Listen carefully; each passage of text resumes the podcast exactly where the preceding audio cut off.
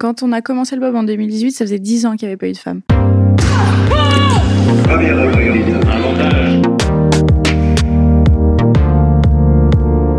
Championne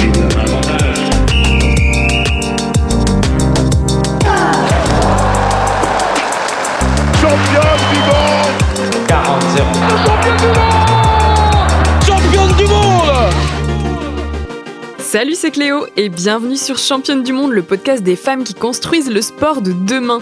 Alors, pas besoin d'être championne du monde pour passer ici. Toutes les deux semaines, on vous fait découvrir la voix de femmes qui incarnent le sport et font bouger les lignes. Athlètes, journalistes, médecins ou même ta mère, fan de Kevin Mayer, on part à la rencontre de Nana qui déchire et surtout toujours plus badass que la plus badass de tes copines. Bonne écoute il fait froid, clairement on se gèle. Les auriculaires, pas de doute donc, la saison hivernale se rapproche à grand chasse-neige. D'ailleurs, elle a déjà bien commencé pour nos amis les athlètes de haut niveau puisque la majeure partie des compétitions de sport d'hiver ont débuté ces dernières semaines. Je suis donc ravie de mettre en avant une discipline fascinante et ultra exigeante dans cet épisode, le bobsleigh et ses trois seules représentantes féminines françaises, Margot Bock, Carla Sénéchal et Talia Solitude. Et leur histoire est folle. En 2018, Margot a 18 ans et un projet fou, participer aux Jeux de Pékin en bob à deux alors qu'elle n'en a jamais vraiment fait et qu'il n'existe aucune équipe féminine au sein de la fédération. Elle contacte alors Carla, qu'elle ne connaît pas du tout et qui pratique le sprint depuis des années. Elle lui propose de rejoindre le projet, Carla accepte et l'aventure démarre dans la plus pure innocence, ou devrais-je dire insouciance. Quelques années après, Talia rejoint le binôme comme pousseuse remplaçante et la folie est en marche car folie c'est bien le terme mais une folie douce. Je vous spoil un peu en vous disant qu'elles ont bien réussi à se qualifier aux derniers Jeux Olympiques et que leur progression est fulgurante, car elles se sont classées 5e au dernier championnat du monde. C'est une histoire de sport comme on les aime et je vous laisse la découvrir. Salut Hello C'est genre le petit moment. Vous êtes trois, donc c'est un peu compliqué. Du coup, je, je, peux dire salut Margot, salut Carla, salut Talia. ça fait un peu beaucoup. Salut les filles, comment ça va? Mais très bien, et vous? Ça va bien. Et vous, alors vous, vous pouvez me tutoyer hein, déjà, j'ai pas précisé avant, mais vous pouvez me tutoyer. et vous, moi je dis vous parce que vous êtes trois pour le coup, mais moi ça va très bien. Et vous, du coup, petit passage à Paris dans les locaux d'Eurosport pour enregistrer ce podcast. Merci à vous euh, bah, de prendre le temps de faire ça. Je suis super contente. Bah, nous aussi, on est contente d'être là. C'est pas souvent qu'on vient à Paris, mais c'est toujours un plaisir. Alors, euh, c'est un peu exceptionnel. C'est vrai que d'habitude, comme je vous le disais avant, euh, avant d'enregistrer, d'habitude, j'ai plutôt une personne en face de moi. Aujourd'hui, j'en ai trois. et c'est super, tant mieux. Ça fait du monde, c'est bien. Voilà, on va pouvoir, on va pouvoir papoter toutes les trois. Et surtout, c'est aussi un épisode particulier puisque c'est le premier épisode qui parle de sport d'hiver, parce que c'est vrai que pour le moment, on était plutôt focus sur les sports d'été et aussi Paris 2024. Euh, je trouve ça bien de pouvoir enregistrer un épisode avec vous et parler un peu de sport d'hiver aussi, parce que c'est important d'en parler, malgré le fait que ce soit une année olympique. Et surtout de parler d'un sport dont on entend encore assez peu parler, et d'autant plus au féminin, qui est le bobsleigh. Alors, Première question. Déjà, donc vous êtes toutes les trois pour expliquer un petit peu. Est-ce que vous pouvez chacune de votre tour expliquer quel est votre rôle? Euh, Vous êtes trois, mais dans votre euh, Bob, vous êtes deux. Euh, expliquez un petit peu vos rôles. Margot, lance-toi. Alors, euh, du coup, moi, je suis la pilote. Donc, je suis à l'avant du Bob et c'est moi qui pilote et qui emmène l'engin en bas le plus vite possible, on va dire. Très bien. Carla? Alors, moi, je m'appelle Carla et donc je suis pousseuse. Je suis un peu, enfin, on est euh, en tant que pousseur euh, le moteur euh, de, de, de l'engin au, au, départ. On pousse sur environ 50 mètres. Très bien. Et Talia Et du coup, moi, j'ai exactement le même rôle que Carla. Euh, je pousse, je suis le sac de sable pendant la descente et on freine après la ligne d'arrivée. Le sac de sable Ouais, c'est le petit, le petit terme qu'on emploie entre nous. pour dire vous êtes euh, vous donnez de la vous donnez de la vitesse en ouais, fait. c'est ça. Pour être le... C'est vrai que c'était plus joliment dit de la part de Carla. c'est pas mal aussi. Écoute, c'est imagé au moins. On se rend, on se rend compte des choses. Du coup, vous avez le même rôle. Euh, je crois que donc Carla, tu es euh, tu, enfin, tu es tu étais remplaçante, toi Talia, c'est Oui. ça? Euh, Mais euh, vous avez toutes les deux le même poste. Alors moi, j'avais vu aussi, on disait pousseuse, mais on disait freineuse aussi. Ouais, on peut dire ça, Parce qu'en fait, en anglais, on dit break. Et donc, break, euh, arrêter, quoi. Mhm. freineur. Mais euh, en France, euh, freineur, c'est pas très joli comme C'est mot. vrai. on Freineuse, on, pousseur. le fait, on le fait Ouais. à la française. du coup, on dit pousseur, même si c'est pas non plus incroyable comme terme. Au pareil, on comprend, on comprend euh, Oui, ce que ça veut dire. Moi, j'aimerais bien refaire juste un tout petit focus sur le bob et particulièrement sur le bob euh, féminin aux Jeux Olympiques, parce qu'il a quand même fallu attendre l'année 1999 pour que le bobsleigh féminin soit ajouté au programme olympique d'hiver. Donc, autant dire euh, hier. hein, c'est vraiment, euh, vraiment pas vieux. Et donc, du coup, en 2022 à Salt Lake City.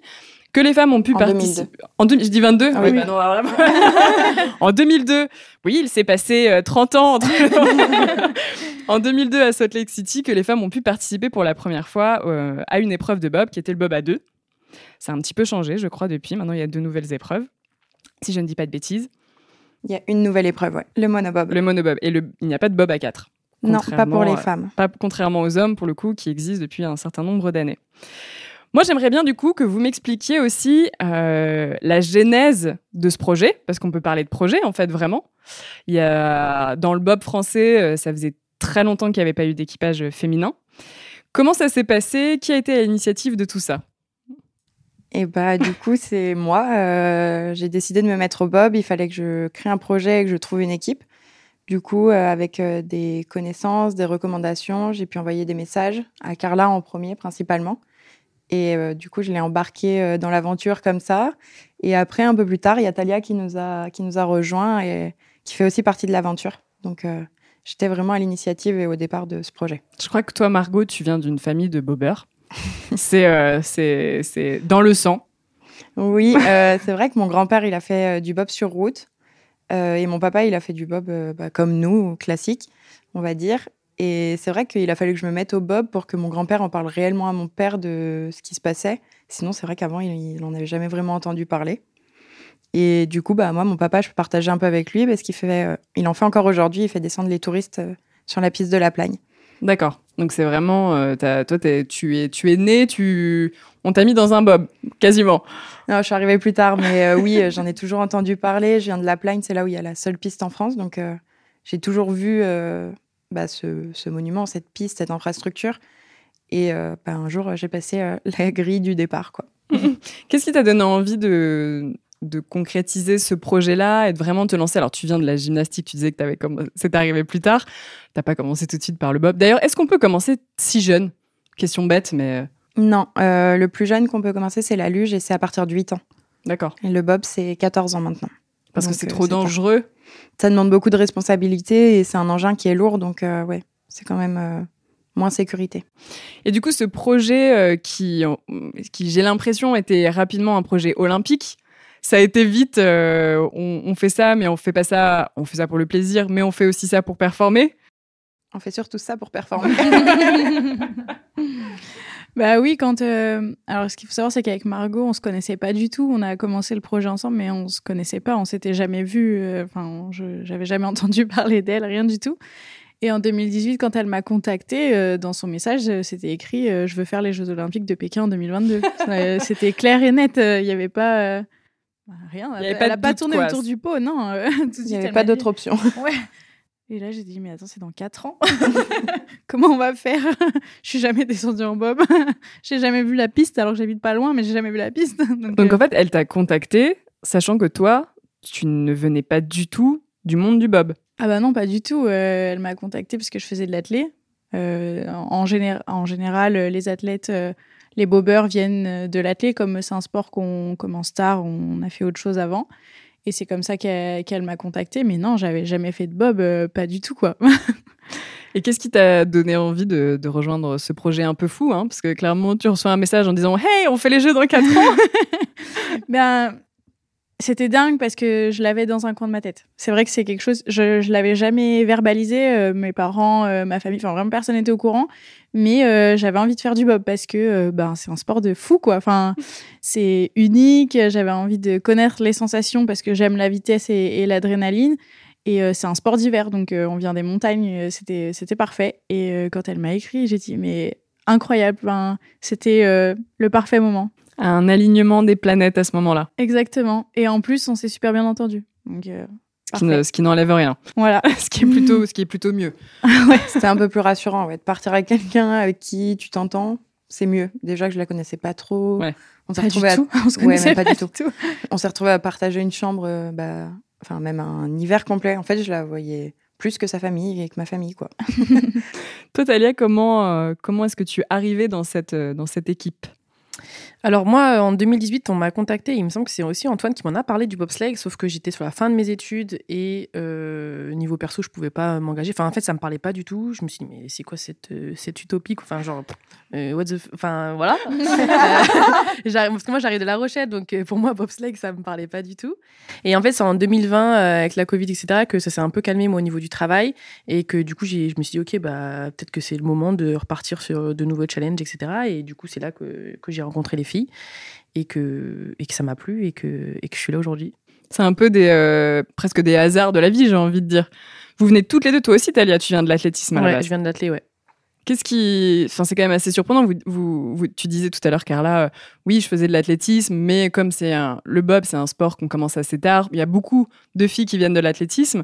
Entre l'athlétisme et le bob, il y a quand même euh, un sacré fossé.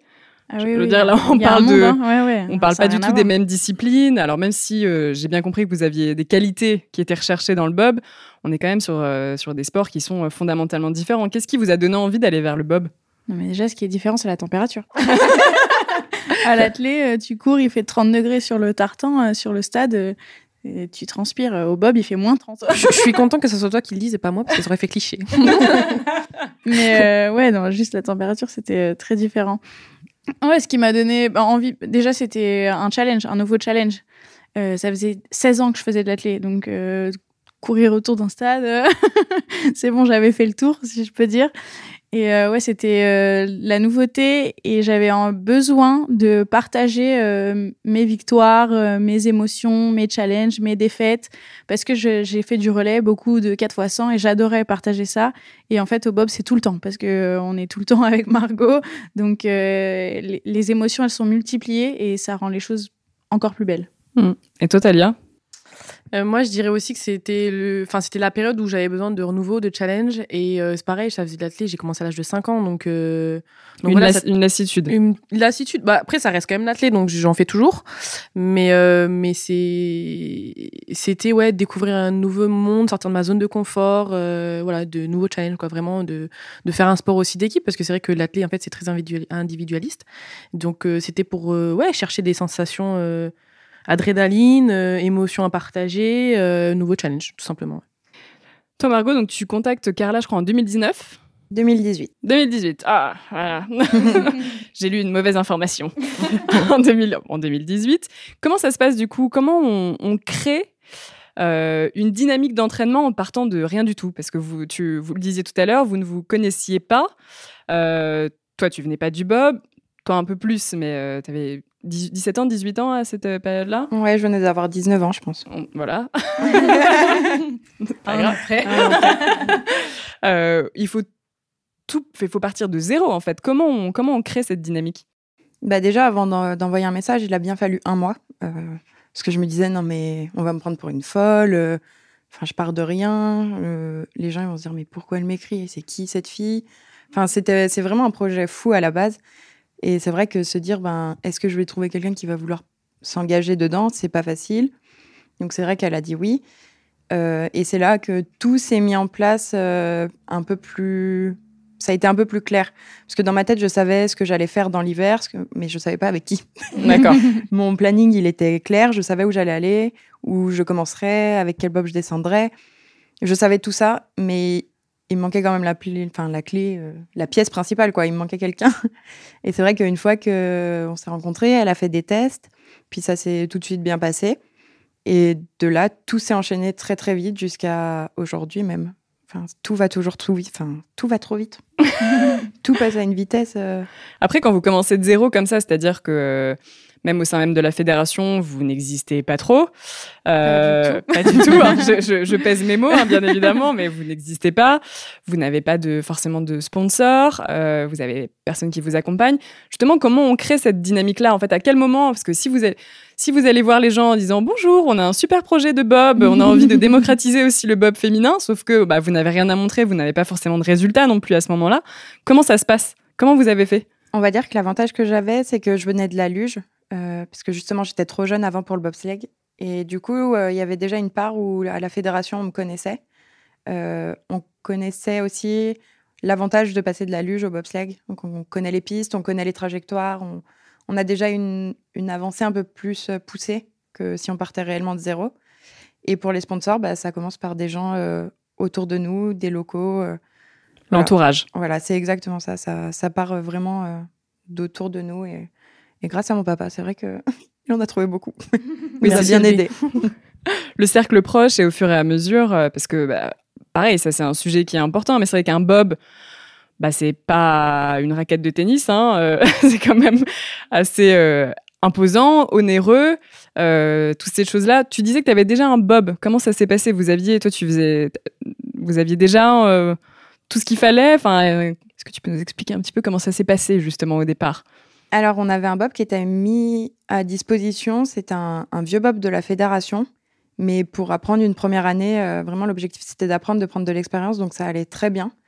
On savait qu'on perferait jamais avec euh, ce matériel parce que le matériel est trop important et il était beaucoup trop vieux. Et du coup, ben, pour une première saison, c'est vrai qu'on avait ce qu'il fallait sans avoir à dépenser. Et ça nous permettait d'apprendre, de commencer à faire nos preuves petit à petit. Et euh, la saison d'après, par contre, il a fallu investir parce qu'on savait que si on voulait être au jeu quatre enfin, trois ans plus tard même, mm. le matériel était trop important et c'est là que mes parents, euh, bah, je suis rentrée un jour et m'ont dit bon bah on a un cadeau pour ton anniversaire, euh, on a trouvé un bob. bon c'était un peu fou, donc j'ai rigolé forcément. Je me suis dit se foutre de moi, c'est bien, c'est marrant. Alors que pas du tout. Euh, il était en Lettonie, et il m'attendait tranquillement. Il y en a qui ont des voitures pour leur anniversaire et d'autres qui ont des bobs. C'est d'une autre, euh, une autre, pourquoi pas, hein, après tout. Euh, et comment ça s'est, au niveau de l'encadrement, est-ce que euh, vous avez tout de suite trouvé un entraîneur? Est-ce qu'il y a quelqu'un qui vous a pris en, en charge pour vous entraîner? Est-ce que finalement, au, début, vous étiez un peu livré à vous-même? Oui, on était complètement livré à nous-mêmes. Hein. C'était, c'était très difficile. On a eu des très grands moments de, de solitude. Mais euh, je avait, merci. mais il y avait, euh, il y avait toujours le papa de Margot qui a du coup l'expérience du Bob euh, qui pouvait nous aider. Euh, on était en contact avec Bruno Minjon à l'époque euh, qui pouvait nous aider à distance. Et également, la fédération internationale, elle met à disposition un entraîneur euh, pour les petites nations justement en difficulté, enfin qui celles qui se lancent quoi. Donc on c'était comme ça, mais c'était un peu du bricolage parce que c'était pas euh, quotidien, alors que le bob c'est un travail qui est quotidien. Mhm. Donc euh, c'était c'était pas évident, mais voilà. Et après progressivement la situation a changé. Et... Pour quelle raison? Alors je précise aussi parce qu'on a dit, on parlait de Bruno Minjong, mais qui est un ancien médaillé olympique. Hein, oui. En bob. Tout à fait. Euh, comment la comment la situation a, a changé? Parce qu'on a l'impression en vous écoutant comme ça que ça a été par magie, mais j'imagine que ça n'a pas été par magie. Non, bah déjà il faut savoir que hum, on a besoin de beaucoup d'expérience en bob. Donc souvent on conseille de commencer par euh, une saison sans compétition. Et moi j'ai dit c'est hors de question. Euh, il faut qu'on fasse des coupes d'Europe parce que ben 2022 ça arrive très vite et il faut qu'on avance sur le chemin. On savait que l'année d'après, il fallait qu'on fasse des résultats pour pouvoir faire euh, une Coupe du Monde et que tout découlerait euh, tranquillement par la suite. Donc on a continué avec l'entraîneur international. Euh, on avait de la chance, elle était belge, donc elle parlait français, quelqu'un qui avait une, belle connaissance en plus. Et du coup, on a travaillé avec elle, on, a continué avec eux. Et à côté, en parallèle, on rejoignait quelques semaines par an l'équipe de France masculine à l'époque. Et du coup, on avait les entraîneurs. Et petit à petit, on s'est retrouvés intégrés au groupe et on est parti avec eux euh, tout l'hiver. C'est vrai qu'au début, le temps d'arriver et de faire des résultats, ben, on s'est retrouvés toute seule, sans entraîneur. Euh, enfin, on disposait d'un entraîneur qu'une fois sur place, mais pas pour tout le reste, pas pour les voyages, pas pour porter le bob, pas pour Il n'y a, jamais eu une volonté euh, de la Fédération euh, française des sports de glace de euh, créer une équipe féminine, parce que je veux dire, l'équipe masculine, elle existait. Elle existe toujours, hein. et ils n'avaient jamais la volonté de, créer son pendant féminin quand, quand vous avez eu la possibilité de rentrer au JO. Alors là, en l'occurrence en 2002, mais même après. Alors, quand on a commencé le Bob en 2018, ça faisait 10 ans qu'il n'y avait pas eu de femmes.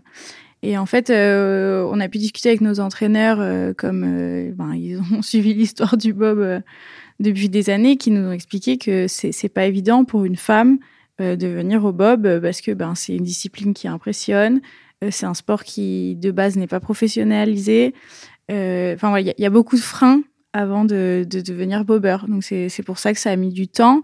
la chance qu'on a, je pense, aujourd'hui avec Margot, c'est que c'est une locale en plus. Donc bah, elle a grandi au milieu de cette piste et elle, elle, savait dans quoi elle s'embarquait. Mais si pour un pilote, si pour moi, si t'es pas de la plaine, c'est quand même compliqué euh, de créer tout ce projet. Euh, enfin, si t'es pas de la plaine, si t'es pas de la région du moins, c'est compliqué de créer un projet euh, olympique et de venir régulièrement. C'est pour ça que les les, femmes, ça a mis du temps à revenir. Mhm. Tout le monde sait que cette discipline existe potentiellement. Personne sait qu'on peut réellement la pratiquer. Personne sait que c'est un réel, euh, je dirais, un, vrai sport, entre guillemets. Mhm. Et, depuis quelques années, on commence à en parler de plus en plus. Et nous, c'est aussi notre objectif de, d'en faire parler, de le faire connaître pour donner euh, envie aux gens. C'est vrai que plus il y aura de monde qui le pratiqueront, je ne sais pas si c'est français. Si, si. plus il y aura de personnes, plus le sport va grandir et forcément, il y aura des progrès euh, de partout ce qu'on sait, on l'a vu avec Martin Fourcade par exemple. Mm. À, l'époque, le biathlon c'était pas très connu et il a fait des performances qui ont fait connaître son sport. On sait que malheureusement, on doit aussi passer par cette étape-là, même si on a très envie de faire des, belles performances, mais c'est nos performances qui feront, je pense, euh, développer la discipline. Après, nous, on est euh, les premières à se rendre dans les écoles pour aller parler de nos sports, etc. Mais euh, l'échelle, elle est trop petite. On est on n'est pas assez puissante pour euh, développer la discipline autre que par nos résultats. Toi, Margot, vraiment à la, genèse de ce projet-là, est-ce qu'il y avait aussi une volonté de, euh, de mettre en avant le bob, et en l'occurrence le bob féminin, de, d'essayer de lancer une dynamique positive autour de cette discipline? Euh, bah en fait non quand j'ai commencé je me suis jamais dit que en fait j'ai jamais réellement eu conscience de tout ce qui se passerait autour, euh, bah, jamais j'aurais pensé être ici à Paris chez Eurosport, quoi, déjà. et quand j'ai commencé, c'était vraiment pour les résultats, pour euh, performer, parce que j'avais envie d'en faire et que c'est un sport qui m'attirait. Et non, c'est vrai qu'au début, j'ai pas forcément pensé à ça. C'était plus, euh, ben, faut, je suis là parce que j'ai envie de faire des résultats, parce que c'est quelque chose qui me plaît. Et du coup, c'est au fur et à mesure qu'on a commencé à se dire, bah oui, il faut qu'on développe ce sport. On a envie d'en parler c'est vrai que la première année, on pense pas. Il y a tellement de choses à penser qu'on pense pas forcément à ça, quoi. Hmm. Est-ce qu'on peut faire un peu un parallèle avec euh, les sports mécaniques? Je crois que vous d'ailleurs vous faites votre propre mécanique sur le bob, si je ne m'abuse. Ouais, en, en général, c'est Margot du coup qui va qui va qui va définir tous les petits paramètres. Mais c'est vrai que c'est euh, on appelle ça la formule la Formule 1 des, des glaces, c'est-à-dire que c'est euh, c'est un le matériel va beaucoup jouer dans la performance. Donc ça va être sur les patins, ça va être sur la forme du bob, ça va être au niveau même de l'agencement des, des personnes à l'intérieur, bon, surtout pour le bobacat, au niveau de l'aéro, euh, tout ce qui va être le polissage, le ponçage des patins. Enfin, c'est vraiment un travail minutieux qu'on passe des heures à préparer avant une compétition. Est-ce que c'est ça aussi? Parce que quand je dis on fait le parallèle avec euh, les sports mécaniques, alors forcément, il y a la partie euh, purement, purement mécanique et fonctionnelle, mais il y a aussi la partie médiatisation et Hiring for your small business? If you're not looking for professionals on LinkedIn, you're looking in the wrong place. That's like looking for your car keys in a fish tank. LinkedIn helps you hire professionals you can't find anywhere else, even those who aren't actively searching for a new job but might be open to the perfect role. In a given month, over 70% of LinkedIn users don't even visit other leading job sites. So start looking in the right place. With LinkedIn, you can hire professionals like a professional. Post your free job on linkedin.com slash people today. Féminisation du sport, parce que c'est vrai que dans les sports mécaniques, il y a très peu de femmes. Hein. quasi pas, disons les choses. Euh, c'est pour ça que je trouve y a vraiment, on a, on a la sensation qu'il y a vraiment des passerelles qui peuvent se faire entre, entre ces disciplines-là. Vous pensez aussi que le fait qu'il y ait un intermédiaire, qui est le bob en l'occurrence, euh, empêche aussi les femmes peut-être de se, de, se lancer dans une discipline comme celle-ci? Pour rappel, je crois, hein, le, le, bob peut faire jusqu'à 170 kilos. Hein. Ou plus. Il fait minimum 170 kilos ah, minimum et il peut aller euh, bah, jusqu'à très lourd quand même. Mmh. Oui, jusqu'à 210, 220, ouais. Non, oui, oui, oui, un, je pense que c'est un frein l'engin. C'est quelque chose d'impressionnant, c'est quelque chose de lourd. Donc je pense que ça peut être un frein euh, pour certaines femmes le frein de la musculature. Je pense que ça peut être un frein également euh, pour les femmes, ne moi j'ai toujours des critiques euh, sur mon physique. euh, ah oui, euh, on me dit que je suis grosse en parlant de mes muscles, quoi. Mais c'est maladroit, mais je, genre, je leur en veux pas du tout. Mais c'est vrai que la musculature, c'est un frein aussi pour passer ce, cap-là. Par contre, quand on ne connaît pas la discipline, on ne se rend pas compte de toute cette mécanique. Je sais que quand on vient nous voir sur des compétitions, sur des entraînements, les gens se disent Ah oui, vous faites tout ça, il se passe tout ça en dehors d'une descente. Souvent, on pense que la descente, c'est une minute et point barre. Alors que non, avant, il y a deux heures dans le garage pour préparer l'engin avant de descendre. Et ça, tous les jours pour chaque entraînement. Donc, euh, les gens n'ont pas conscience, mais il y a quand même euh, ce matériel euh, qui est là et ouais, la musculature. Ouais, puis c'est un sport qui est, qui est vachement masculin. Ouais. Masculin. Masculin? Ouais. Enfin, bref. Les, les personnes extérieures, ont- en fait, on n'a jamais entendu parler d'équipe féminine en France. Mm. On a toujours entendu parler qu'il y avait du bob masculin, il y a eu des résultats. Euh, ils étaient toujours présents sur euh, les dernières Olympiades, mais il n'y a jamais eu de femmes. Donc je pense qu'aussi. euh, ben, Il y a une méconnaissance. Voilà, c'est ça, clairement. Et puis même, c'est un sport quand même à sensation. Du coup, euh, c'est pas le premier. Enfin, la plupart des filles, femmes, vont pas se dire Ah ouais, je vais faire un truc à sensation ou je peux me mettre. euh, Enfin. Ou du coup, il y a tort, des risques. euh, euh, oui, oui, oui, bien sûr, à tort. Mais euh, c'est vrai que. Puis après, je pense aussi, il y a tout l'agencement, en vrai, de l'investissement qu'il faut mettre pour euh, le sport. On part deux, trois semaines par mois à l'étranger. On n'est pas souvent chez soi. On est, enfin, c'est une, une organisation un- qui nécessite, enfin, je sais pas trop C'est un réel investissement. Oui, voilà, un investissement et que tout le monde n'est pas forcément prêt à faire de par les études, de par le travail, de par la vie de famille. Euh, et même après, l'habitude, de- enfin, les gens aiment bien avoir leur petite routine, rentrer chez soi tous les soirs, etc. etc. Là, c'est la vie en communauté. C'est, voilà, c'est, je pense que c'est, ça englobe beaucoup de facteurs qui font que ça peut être un frein pour l'engagement de, dans cette discipline. Vous arrivez à vivre à l'heure actuelle du bob? Oui, on a la chance toutes les trois d'être, euh, d'avoir un, un contrat avec l'armée. Donc on est euh, salariés et on est euh, détachés justement. On fait partie de l'armée de champions. Euh, on fait partie du bataillon euh, qui est détaché à Chamonix. Donc euh, c'est vrai que c'est une réelle chance et, et on sent un réel soutien euh, grâce à ça. Mm. Ça fait pas très longtemps. hein. On y est depuis. euh, avec Margot, ça fait un an. Talia vient d'avoir son contrat. Et euh, On est les premières c'est une enfin, c'était une opportunité incroyable. C'était euh, très difficile. C'est très difficile d'accès parce que tous les sportifs de haut niveau ont envie d'avoir euh, cette place-là parce que ben, être libéré à 100% et avoir un salaire, euh, c'est quand même euh, C'est pas donné à tout le monde. incroyable. Hmm. Et est-ce que c'est, c'est- ça a été frustrant dans votre parcours, alors, qui est assez jeune finalement, hein, parce que ça fait pas si longtemps que ça que vous êtes mis à fond euh, dans ce projet-là, enfin que vous êtes mis dans ce projet-là, tant qu'on n'a pas montré qu'on était sérieuse, qu'on pouvait faire des résultats, qu'on faisait des résultats, bah, en fait il se passe pas grand-chose. Alors pour le coup, on a eu de la chance, c'est que la fédération elle nous a un petit peu aidé la première année, dû par le fait que bah, j'étais pas, enfin je suis passée par la luge, donc ils me connaissaient un peu, et ça je pense que c'est une réelle chance. Après, euh, c'est pas frustrant, c'est complètement normal. C'est comme si euh, dans certains sports, il y en a qui arrivent et qui disent, euh, bah, sur un stade d'athlétisme, euh, qui arrive et qui dit, bah voilà, je vais faire les jeux dans quatre ans. Là, tu peux être sûr que tout le monde va rigoler et dire, oui, bah va t'entraîner, et on le, on le comprend et on le conçoit. Il y a besoin de faire des preuves, il y a besoin de, de montrer qu'on on est capable de le faire, en fait, et de s'investir. Mais après, une fois que c'est lancé, euh, c'est vrai que bah, y a forcément euh, le petit côté de se dire euh, mince, on pourrait nous aider un tout petit peu plus. Et d'un autre côté, on se dit bah, on a de la chance d'être soutenu. Aujourd'hui, on est complètement soutenu et, et ça fait plaisir parce qu'on sait qu'on n'a pas fait tout ce chemin pour rien. Je pense que le défaut d'un sportif, c'est d'être impatient. Et on est surtout, je pense, tous têtus. On croit dur comme fer à notre projet et on a envie que tout arrive très vite. Mais c'est un défaut. Enfin, et la fédération, elle est aussi là pour, euh, pour nous dire qu'il y a des étapes à passer avant que euh, les résultats arrivent. Et c'est normal. Donc on l'a très bien accepté que, euh, que la fédération ne prenne pas nous temps. aider à 100% tout de suite, bien sûr. Après, est-ce que finalement aussi c'est pas cette impatience qui vous a fait vraiment accéder à votre but, qui était de participer euh, aux Jeux de Pékin? Bah, de toute façon, on était parti et je pense qu'on avait des œillères et on serait allé dedans jusqu'au bout. Euh, c'est vrai qu'il y a plus d'une fois, on aurait pu abandonner. Il y a plus d'une fois, on aurait pu se dire ben, en fait, on est toute seule. euh, Qu'est-ce qu'on fait là? Et en fait, jamais on s'est, on s'est toujours motivé. On a toujours trouvé les mots pour se soutenir et nos familles ont toujours trouvé les mots et, et les bons moments pour venir nous soutenir aussi. Maintenant qu'on a un peu de recul, on est fiers et encore plus fiers parce que les conditions dans lesquelles on l'a fait étaient difficiles. Et, euh, et si c'était à refaire, on le dit tout le temps, on referait. C'était vraiment dur, mais on le referait. Et maintenant, euh, qui a 5 ans de recul, on va dire 4-5 ans de recul. Euh, est-ce que vous sentez que euh, vous allez vraiment vers... Euh, vous avez tout entre vos mains pour aller vers de la performance et donc de pouvoir aller accéder maintenant à des médailles?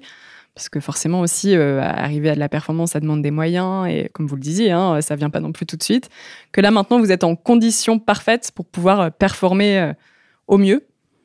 Je dirais que les conditions sont réunies. Il faut forcément encore du travail, de l'expérience mais on met tout en œuvre euh, chaque jour pour réussir. Euh, on va dire qu'on est plus proche des podiums maintenant que ce qu'on était il y a cinq ans, et on espère euh, très vite les toucher. Ouais. Ah, l'année dernière, vous avez fait une cinquième place quand même? Eh oui. non, mais il faut le dire. oui, oui j'ai dit oui parce que c'était incroyable. mais on, est en train de cocher toutes les cases, toutes les planètes sont en train de s'aligner. On a vu l'année dernière, Bruno Minjon est venu nous aider quasi quotidiennement et on a fait cette cinquième place. D'avoir un entraîneur euh, comme lui, ça fait la différence euh, bah, pour, euh, pour se rapprocher des médailles. Donc, ouais, progressivement, on, s'en rapproche et puis bah, on espère les toucher cette année. Cinquième place au championnat du monde. sur les Jeux, vous, avez fait une 13e place, je crois. Ce qui est. Alors, je ne sais pas quel était votre, votre objectif, mais pour une première Olympiade qui est tout à fait honorable. Ben, on voulait forcément se rapprocher du top 10, mais c'est vrai qu'avec du recul, ben voilà, euh, on est déjà arrivé au jeu, on a participé, on a fait des très belles manches, on a fait ce qu'on avait avec les armes qu'on avait. Donc on ne peut pas euh, avoir honte de ça. Mais voilà, on veut forcément mieux et on veut toujours mieux. Vous parliez de Bruno Minjon. Est-ce qu'il est intégré maintenant entièrement à votre staff?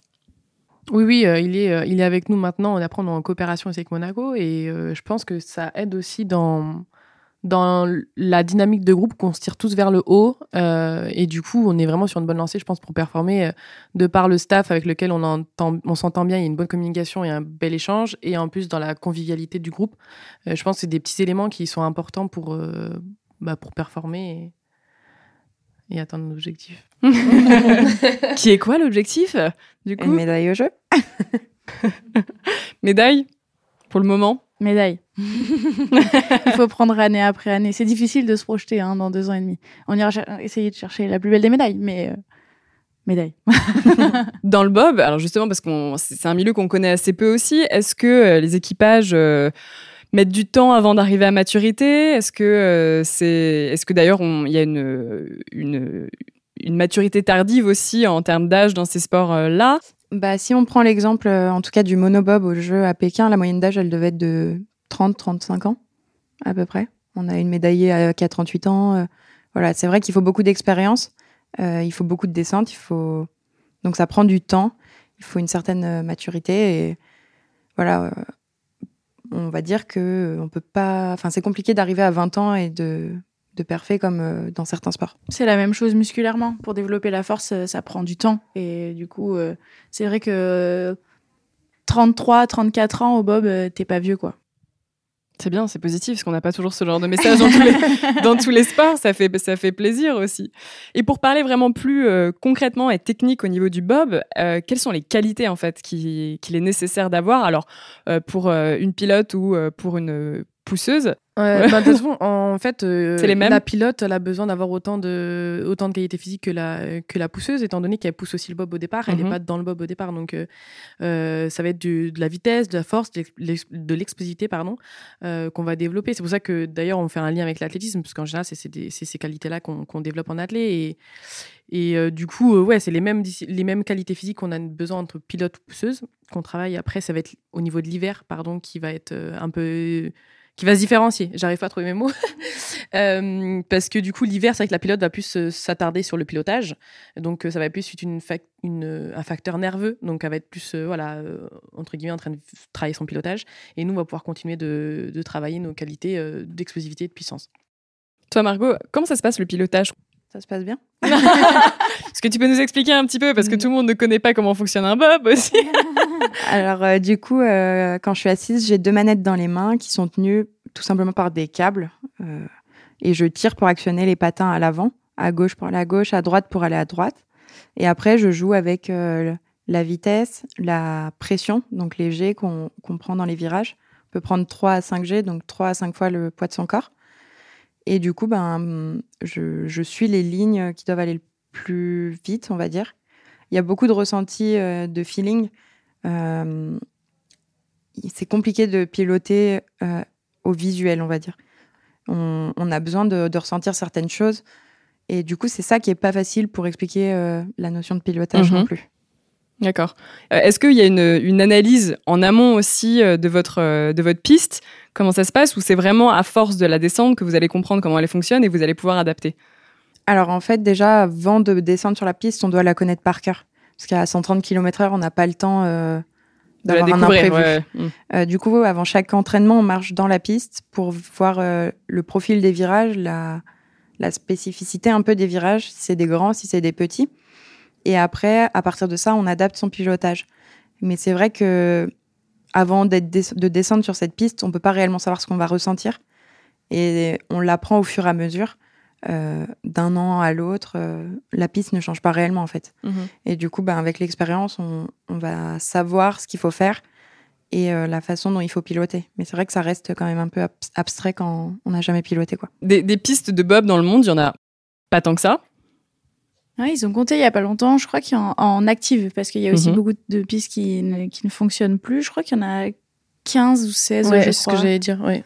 Je crois que c'était c'était à peu sont près ça. encore actives, donc euh, c'est pas beaucoup. C'est très peu, ouais. Dont 4 en Allemagne et une en France. donc non, non, il y en a, il y en a peu. Mais euh, ça suffit, je pense qu'en termes de charge de travail pour les pilotes, s'il y avait plus que ça. Bah, Ça, sachant que chaque piste a vraiment sa spécificité, qu'il y a des pistes plus techniques, d'autres qui sont un peu plus rapides. Euh, le profil de la piste n'est pas le même, donc le réglage du matériel aussi est différent. Donc tout ça, ça, ça joue dans. Là, sur la piste à. Pékin, c'était une piste qui était déjà utilisée pour des compétitions internationales ou c'est une piste qui a été spécifiquement créée pour euh, les Jeux? Non, c'est une piste qui a été spécifiquement créée. On y a été en octobre justement pour l'apprendre, pour savoir euh, comment on allait descendre. Et c'est la première fois de ma vie que je me retrouve dans la piste à parler avec l'entraîneur, de dire bon bah alors comment on pourrait passer ici? Bon bah essayez ça, mais je suis pas sûre. Je savais même pas que c'était possible d'avoir ce genre de discours. Euh, c'est une piste pour le coup que je connaissais pas du tout et bah, c'est vrai que les premières descentes, euh, bah, je me suis retrouvée face à des virages que j'avais complètement oubliés. Et du coup, euh, c'est un peu particulier euh, quand on apprend une piste, surtout une piste où personne n'était jamais descendu. En fait, ce que vous dites aussi et ce qu'on comprend, c'est que finalement, aussi pour être. euh, et c'est ce qui rejoint le fait d'une maturité tardive, c'est que plus on connaît les pistes que vous avez en compétition aussi, plus vous allez être performante dessus. C'est ça. Et c'est l'avantage des JO, enfin des JO de Pékin, c'est que les compteurs étaient remis à À zéro. zéro. Exactement. Après, en termes de réactivité, etc., ou d'adaptation, quand on a de l'expérience, c'est plus facile de, de se, corriger, de s'auto-corriger. Mais là, euh, c'était. Ça s'est bien passé quand même pour Pékin. Potentiellement en 2030, euh, il pourrait y avoir des Jeux euh, en France, peut-être. Incroyable. On l'espère. Ce serait euh, sur la piste de la Plagne. Je demande validation pour pas dire de bêtises. Je valide. Non, on va en créer une nouvelle. Bah pourquoi pas? Non, non, non, non, quand même. vu, vu tous les soucis que ça peut déjà poser pour, euh, pour 2026, euh, ce serait quand même dommage de. Enfin, ce serait dommage de, de créer une nouvelle piste alors qu'on a déjà toutes les infrastructures euh, à la plagne. Elle est incroyable cette piste. Elle a été faite pour les JO d'Albertville, même historiquement et tout. C'est une piste qui a été descendue par nos entraîneurs. Enfin, c'est une trop belle histoire.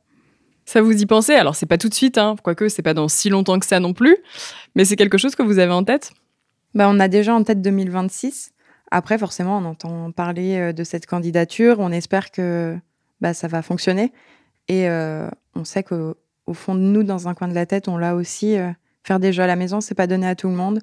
Euh, pour le coup, faire des jeux réellement chez soi, pour moi, ça sera réellement chez moi, où j'ai grandi. Donc c'est vrai que c'est encore une chance. Enfin, c'est une chance incroyable. Donc on espère que ça le fera. Et en tout cas, on pousse pour cette candidature.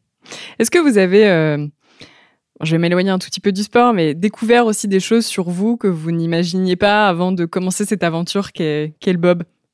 C'est. Ben moi, Margot, elle, elle, a- elle m'a permis d'apprendre beaucoup sur moi-même. Parce que en- on discute beaucoup, on échange beaucoup et on se rend pas compte de certaines choses. Mais elle, elle a pu me dire que j'étais persévérante alors que je m'en rendais pas compte. euh, Enfin, des choses euh, qui sont agréables à entendre. Après, euh, je me suis rendu compte d'autres choses aussi. hein. que j'étais une grosse dormeuse. Des, choses comme ça en vivant en communauté. hein. non, on apprend beaucoup sur soi, ça c'est sûr. Mais euh, ouais, c'est vrai.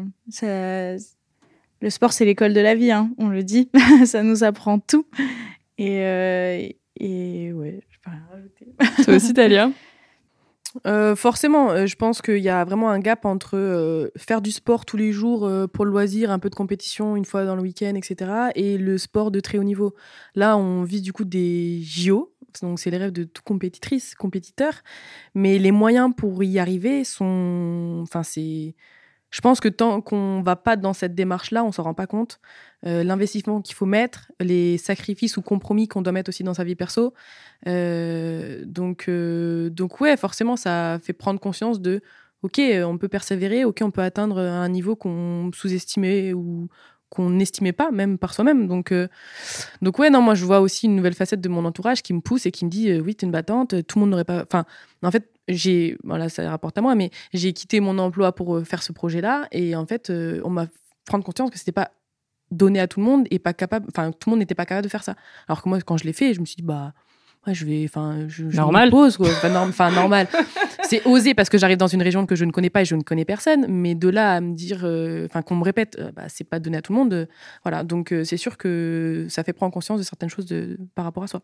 Et toi, Margot, par rapport à ce que tu avais imaginé au début quand tu as voulu lancer ce projet, et maintenant, est-ce que euh, est-ce que c'est ce que tu avais imaginé, justement? Non, parce qu'on n'imagine jamais réellement tout ce qui va se passer, les personnes incroyables qui vont croiser nos chemins. Euh, c'est vrai que c'est une, une réelle chance, c'est une expérience humaine aussi.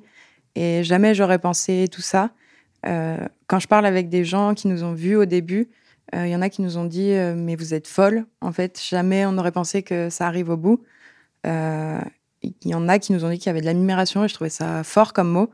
Et en fait, moi, pour moi, c'est ça me paraît juste normal parce qu'en fait, dans ma tête, je savais que il fallait que j'aille euh, de ce point-là à un autre point et que j'abandonnerai jamais, peu importe ce qui se mettra en travers de mon chemin.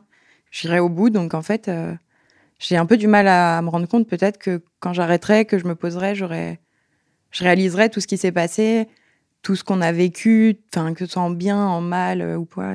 Mais pour le moment, j'avoue que je réalise pas trop, j'ai encore la tête baissée et je continue de foncer. bah Parce que vous en êtes qu'au début encore, aussi. Oui, j'espère. Et si on pouvait euh, vous souhaiter euh, n'importe quoi, ce que vous voulez, hop, vous pouvez faire absolument ce que vous voulez, baguette magique pour euh, les années à venir. Qu'est-ce que, qu'est-ce que vous, vous souhaitez individuellement? Et bien évidemment pour l'équipe aussi. Ah oui, j'allais dire, c'est difficile de dire individuellement alors qu'on est une équipe. Ouais. Non, bah pour l'équipe, je dirais des résultats, euh, que ce soit des médailles aux championnats du monde ou aux Jeux Olympiques, et tous les week-ends aussi. non, forcément, on veut beaucoup de résultats, on veut développer euh, notre sport, on a envie euh, de continuer euh, d'avancer et de progresser, donc euh, je dirais, ouais, tout ça, quoi. C'est énorme, hein, mais ça serait bien. Euh, Moi, je dirais individuellement et par équipe qu'on comprenne toujours autant de plaisir dans ce qu'on fait, qu'on s'entende toujours aussi bien, parce qu'au final, on a, dans notre groupe, je trouve qu'on a quand même pas mal de communication et de transparence, et même s'il y a un peu de rivalité euh, avec... euh, Enfin, c'est spécial, enfin, je, le souligne parce que dans le sport, c'est quand même ça qui, est un- qui, qui me note, qui me... Oh là là Euh, la différence entre l'athlé et le bob, moi, qui m'a surpris, c'est que du coup, il y a cette entraide, cette, euh, ce collectif, mais il y a aussi cette petite part de rivalité avec les personnes qui ont le même poste que moi, en Mhm. l'occurrence bah, Carla. Euh, et du coup, bah, toujours, voilà, autant de bienveillance, en fait, voilà, et de- du plaisir perso et, et en équipe. Qui vous pousse aussi à être meilleur, Ouais. j'imagine. Oui, oui, ça tire vers le haut, hein, bien évidemment. Ce serait pas du sport de haut niveau sinon, Mm. s'il n'y avait pas de, de rivalité et de challenge. Mais ouais, je pense qu'il faut nous souhaiter des médailles et du plaisir. Et une dernière question, qui est la question euh, mythique de championne du monde. Si vous deviez donner votre définition de ce qu'est une championne, qu'est-ce que vous diriez? Pour moi, une championne, c'est quelqu'un qui travaille dur, qui n'abandonne jamais malgré euh, les obstacles qu'elle rencontre et la victoire, elle sourit toujours. Pour moi, pour ma part, du coup, il y a forcément de la définition de Margot euh, que dans l'athlète, dans la, dans la, dans la saison, enfin dans la saison, dans la carrière d'une athlète ou d'un athlète, il y a forcément des hauts et des bas. Donc c'est s'accrocher euh, à ses objectifs, donner toujours son le meilleur de soi-même en fait, mais de toujours faire ça dans la bienveillance et dans la dans le fair play parce qu'en fait euh, des fois suivant les sports etc ben, en fait il y a pas de fair play et je trouve que c'est ce qui différencie le champion ou la championne des autres Euh, c'est difficile hein, de, de rajouter. Je crois qu'elles ont fait le tour, mais euh, Commencez en première dans ces cas-là. la prochaine fois. non, euh, une, champ- une championne, je pense qu'il faut la respecter et l'admirer. Euh, on, on a tendance à oublier ce qui se passe derrière ce corps de femme. Il y a beaucoup de travail. Il y a eu beaucoup de bas plus que de hauts. On a tendance à oublier qu'il y a plus de défaites que de victoires. Et pour arriver aux victoires, il y a eu beaucoup de sacrifices. Alors les sacrifices, ça a une connotation un peu péjorative, mais c'est nécessaire pour une carrière de, de sportif de haut niveau. Et c'est nécessaire, je pense, pour devenir une championne. Alors on le fait vraiment avec tout notre cœur et avec beaucoup de plaisir et beaucoup de passion. Mais euh, voilà, je pense qu'une championne, il faut l'admirer. Je ne m'admirer pas moi, mais, mais en Bah, tout pourquoi cas. pas, enfin. mais en tout cas, euh, quand on voit, moi, quand je vois les gymnastes, quand je vois les athlètes, quand je vois des skieuses, eh ben, moi, je les admire parce qu'il il y a beaucoup de travail derrière euh, une médaille. Je suis tout à fait d'accord. Je pense que là, la définition, elle est plus que parfaite. hein. Complète. C'est voilà, j'allais dire avec avec vous trois au moins, on a une définition euh, pleine et complète. bah écoutez, merci beaucoup pour ce petit moment euh, passé ensemble et euh, bravo pour euh, le coup de projecteur que vous mettez sur votre discipline et, et qui était bien nécessaire. Donc bravo en tout cas de la manière dont vous dont vous communiquez aussi dessus et pour et pour vos résultats, vos très beaux résultats et pour votre progression. Je vous souhaite plein de belles médailles dans les années à venir et puis et puis et puis tout ce que vous souhaitez, quoi. Voilà. et puis que le bob soit euh, plus médiatisé et qu'on en entende aussi euh, plus parler parce que euh, c'est une discipline qui mérite, eh bien, qui mérite qu'on en parle, tout simplement. Voilà. Merci, Merci. d'avoir écouté. Merci à toutes les trois. Je vous souhaite une bonne saison aussi, qui démarre le, le 5, le, non, le 3, Le 9. le 9. Super, j'ai tout à fait tout- non, mais tout faux. les, les entraînements, on est, on est dans, dans tes dates. on est dans tes dates.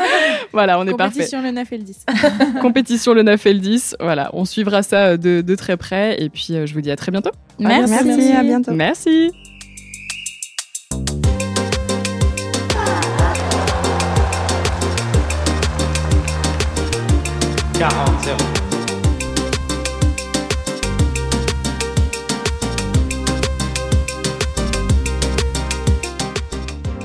Cet épisode vous a plu, n'hésitez pas à vous abonner à Championne du Monde sur les plateformes d'écoute et à nous laisser commentaires et étoiles sur Apple Podcast.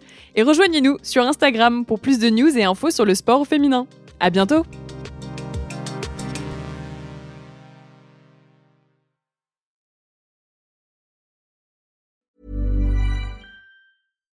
Why don't more infant formula companies use organic, grass fed whole milk instead of skim? Why don't more infant formula companies use the latest breast milk science? Why don't more infant formula companies run their own clinical trials? Why don't more infant formula companies use more of the proteins found in breast milk? Why don't more infant formula companies have their own factories instead of outsourcing their manufacturing? We wondered the same thing. So we made ByHeart, a better formula for formula. Learn more at byheart.com.